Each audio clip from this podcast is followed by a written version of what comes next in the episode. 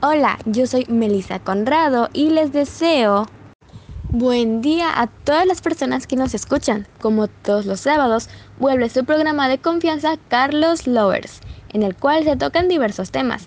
Anteriormente hicimos una encuesta sobre nuestro próximo tema principal y el elegido fue las primeras infancias.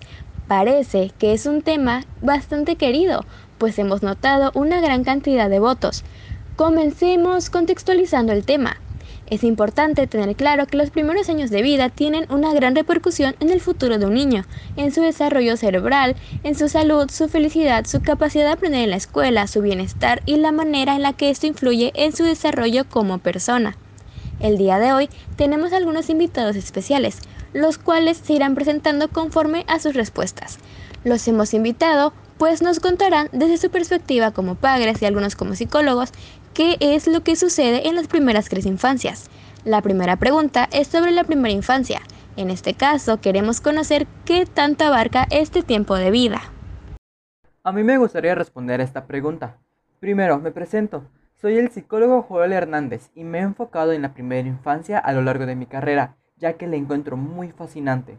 En esta, da inicio el viaje del bebé, abarcando los primeros tres años de vida, Hablando generalmente, podemos encontrar cambios físicos como el aumento de peso y alargamiento de las extremidades. Un cambio cognitivo como la asociación de olores, de sonidos y los gestos. Y también podemos encontrar cambios psicosociales, donde observamos las distintas personalidades que un bebé puede poseer. Estoy totalmente de acuerdo con el psicólogo. Mi nombre es Lisa Cervantes y soy madre desde hace 15 años. Recuerdo lo mucho que me alegró verla crecer en sus primeros años. Me sorprendía mucho con su rapidez para adaptarse. Debe ser bastante impresionante ver el crecimiento de un hijo y más en su primera infancia. Ahora, lo siguiente es la segunda infancia. ¿Alguien quisiera compartir lo que esta implica? Buenas tardes. Quisiera presentarme y platicar sobre mi experiencia. Soy Alejandra Barrera y tengo una hija que actualmente está pasando por esta etapa. Tengo entendido que la segunda infancia abarca entre los 3 y 6 años de vida. Con lo que he podido observar en mi casa y en el crecimiento de mi hija, puedo ver un avance inmenso en cuanto a su concepción y entendimiento de cualquier tema, así como también sus capacidades motrices han, han ido mejorando con el tiempo, pues mi hija ya aprendió a andar en bicicleta y actualmente quiere empezar con los patines. También creo que el ego está más presente, pues he recibido algunos reportes sobre su egocentrismo, pero creo que es algo más normal, porque todos los niños que he conocido han pasado por esa etapa, entonces no creo que sea algo con la que lo tenga que regañar, sino simplemente darle a entender que está mal. No pude haberle explicado mejor. Finalmente llegamos a la tercera infancia. Me gustaría que nuestra invitada María Fernanda nos cuente sobre su experiencia criando a sus hijos. Claro que sí. Buenas tardes, yo soy María Fernanda Cetina y como ya saben soy madre de dos niños, los cuales ya han pasado en esta etapa, pero que muy complicada fue. Primero que nada, su, su crecimiento desenfrenado me hizo muy difícil el poder buscar ropa. Lo que nos puso en riesgo fue su capacidad cognitiva. Quisieron presumir que ellos son muy inteligentes.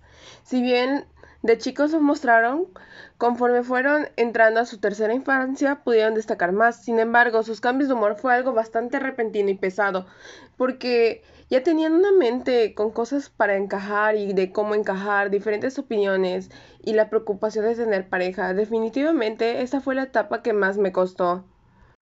Muchos padres me han dicho lo mismo. Espero no tener que luchar tanto en esta etapa. Lo harás de una u otra manera, todos los niños tienen que tener esta etapa para poder desarrollarse. Oh, repentinamente se me quitaron las ganas de tener hijos. bueno, hasta aquí llegamos con los temas que se querían tratar. Quiero agradecerles a todas las personas que se reunieron con nosotros y espero que las personas que nos estén escuchando hayan quedado conformes con las respuestas y la plática que se dio el día de hoy. Nos sintonizaremos el próximo sábado y hablaremos un poco sobre el porqué de nuestro nombre Carlos Lovers. Que tengan un lindo día y no olviden encontrarnos la próxima semana.